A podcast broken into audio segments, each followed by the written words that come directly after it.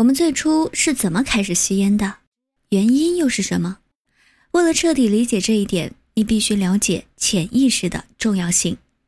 我们都自认为是有智力、有主观能动性的人，能够决定自己的生活方向。事实上，我们的决定百分之九十九都会受到各种各样因素的影响。我们是周围环境影响的产物。我们身上的服装样式。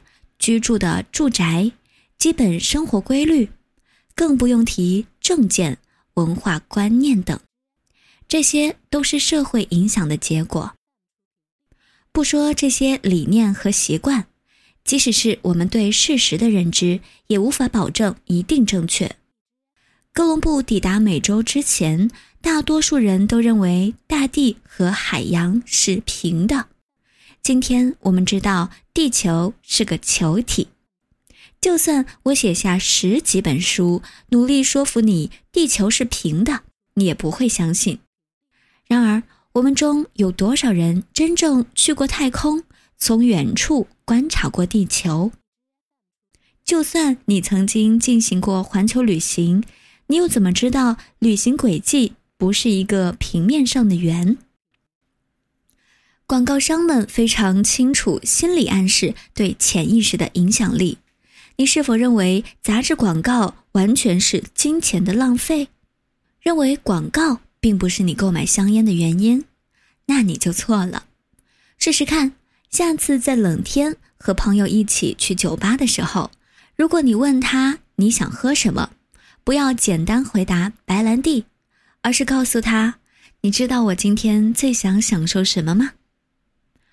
白兰地的美妙的温暖滋味，你会发现，即使不喜欢喝酒的人，也会跟你一样点杯白兰地。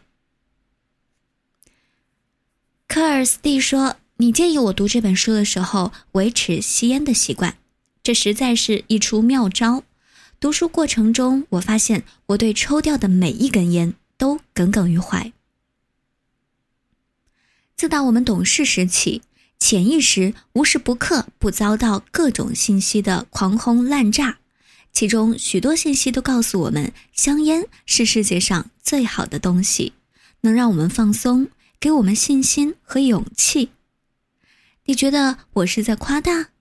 看电影、话剧或者是动画片时，如果一个角色即将被处以死刑，他的最后遗愿通常是什么？没错，吸一支烟。这样的情景并不会对我们的意识造成任何影响，但是我们的潜意识却会吸收到其中的隐含信息，也就是香烟是世界上最好的东西，所以我才会把它作为临终选择。在绝大多数战争片中，受伤的人都会得到一支香烟。年复一年，这样的信息轰炸。并没有改变。今天青少年的潜意识仍然要承受各种信息的狂轰滥炸。尽管电视香烟广告已遭禁止，但在播放电视剧的黄金时间，屏幕上的明星们却都在吞云吐雾。体育运动也是一样，许多参加一级方程式大赛的赛车都以香烟品牌命名，或者是反过来，香烟品牌是以。赛车命名。我曾经看到过这样的插播广告：一对裸体的夫妇在做爱之后躺在床上共吸一支香烟。广告的暗示意味再明显不过了。尽管我无法赞同广告商的动机，却不得不佩服他们的宣传手段。经常会有这样的宣传片：一个人正面临危急关头。他的热气球即将起火坠落，或者摩托车侧厢即将栽进峡谷，或者他是哥伦布，他的船马上就要从海洋的尽头掉进深渊之中。轻音乐响起，没有任何话语说明。那个人点起一支烟，脸上洋溢着幸福的表情。我们的主观意识或许会直接忽略这样的场景。但是潜意识却难免受其影响。的确，反对吸烟的宣传也不是不存在。强调吸烟有害健康，倡导大众戒烟的宣传，但是单纯强调吸烟的危害，并不能为吸烟者提供戒烟的动力，更无法阻止青少年尝试吸烟。我自己还是个烟鬼的时候，一直以为当年如果我知晓吸烟与肺癌之间的关系，绝对不会开始吸烟。事实是，就算那样，也不会有任何区别。吸烟的陷阱在今天跟在文艺复兴时代没有任何区别。反对吸烟的宣传不仅于事无补，反而会把事情弄糟。所有的烟盒上都印有“吸烟有害健康”的字样。然而，有人会去看吗？我相信，关于吸烟有害健康的宣传，甚至会增加香烟的销量。吸烟者看到这样的宣传，无疑会心情紧张，于是抽掉更多的烟。不仅我自己每天抽一百支烟，我父亲也是一个烟鬼。他本是个健壮的人，却因为吸烟英年早逝。还记得童年时，父亲每天早上总要剧烈的咳嗽，我能看出他很痛苦。当时的我以为他一定是中了什么邪。我曾对母亲说：“永远不要让我吸烟。”十五岁的时候，我成了一个运动狂，充满了自信和勇气。如果那时有人告诉我，我将来会成为一个每天吸一百支烟的烟鬼，那我一定会拿一辈子赚的钱跟他打赌，赌这样的事永远不会发生。到了四十岁，我被香烟折磨得神形俱损，无论打算干什么，事先必须先要点支烟。大多数吸烟者都是在感觉到压力时才会吸烟，比如接电话时、跟人交谈时等。而我如果不来一支烟，就没有动力换个电灯泡，甚至。切换电视频道。我知道自己这样下去，最终会因吸烟而死。我不可能欺骗自己，但我无法理解为什么当时我居然没有意识到吸烟对我的精神也造成了重大影响。大多数吸烟者认为吸烟是一种享受，然而我从来没有产生过这样的错觉。我吸烟是因为我觉得吸烟可以帮我集中注意力，缓解神经的紧张。现在我很难相信，我居然经历过那样一段黑暗的日子。那段时光仿佛是一场噩梦，梦醒之后一切都无所谓了。尼古丁是一种毒品，毒瘾会扭曲你的感觉，尤其是味觉和嗅觉。吸烟最可怕的地方不在于对健康的损害，而在于对精神的影响。你会搜寻任何说得过去的理由，只为了能够继续吸烟。我还记得有一次戒烟失败之后，我决定由抽香烟改为抽烟斗。当时我觉得烟斗的危害性比香烟要小。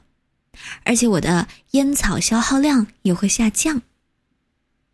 烟斗用的烟草十分糟糕，或许闻上去气味还能忍受，但是抽起来让人痛不欲生。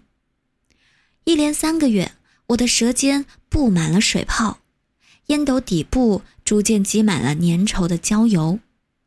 偶尔我会不小心抬起烟斗，让里面的焦油流进嘴里。每当这样的时候，我就会立刻呕吐，无论身边有什么人在场。我花了三个月时间练习使用烟斗，而在那三个月中间，我没有一次停下来问自己：我为什么要承受这样的折磨？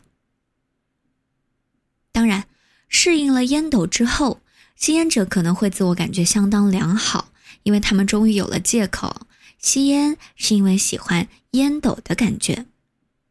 但是他们当初为什么要费力练习使用烟斗呢？原因是你一旦染上尼古丁毒瘾，社会的洗脑作用就会加重。在潜意识里，你知道毒瘾必须用更多的尼古丁来压制，这个念头占据了你的整个思想。我已经说过，人们吸烟的真正原因是恐惧，对尼古丁戒断症状的恐惧。尽管你意识不到这一点，却不表明恐惧不存在。你并不理解这种恐惧，正如一只猫不会理解地板下的暖气管道一样。它只知道，如果它趴在某一个地方，就会感到暖和。洗脑是导致戒烟困难的主要因素。社会对我们的洗脑，再加上我们自己对自己的洗脑，以及身边的亲友和同事们的洗脑。你是否注意到，在前文中我经常使用“放弃吸烟”这种说法？事实上，这就是洗脑的典型例子。看多了这样的说法，你就会觉得戒烟的确是一种放弃，尽管事实上你完全没有什么可放弃的。相反，通过戒烟，你不仅可以远离毒瘾，还能达到神奇的正面效应。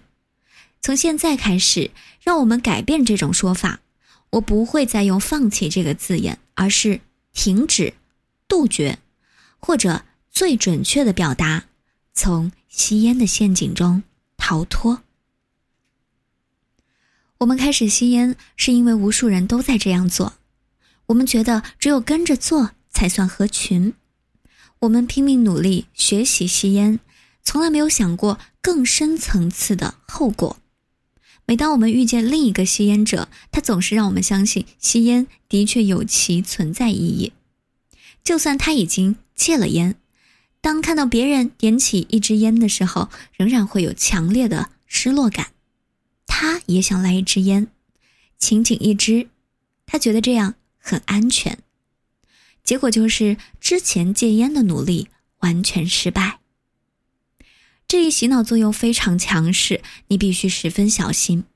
在英国，绝大多数老烟枪都听过神探保罗·坦普的系列广播故事，其中一集讲的是大麻上瘾的事儿。坏人把大麻添加到香烟里出售，而吸烟者并不知情。大麻没有产生负面作用。不过，但凡吸过含大麻香烟的人，都只能继续购买这种香烟。我亲自帮助的戒烟者中有几百人承认自己曾吸食过大麻，但是他们都没有上瘾。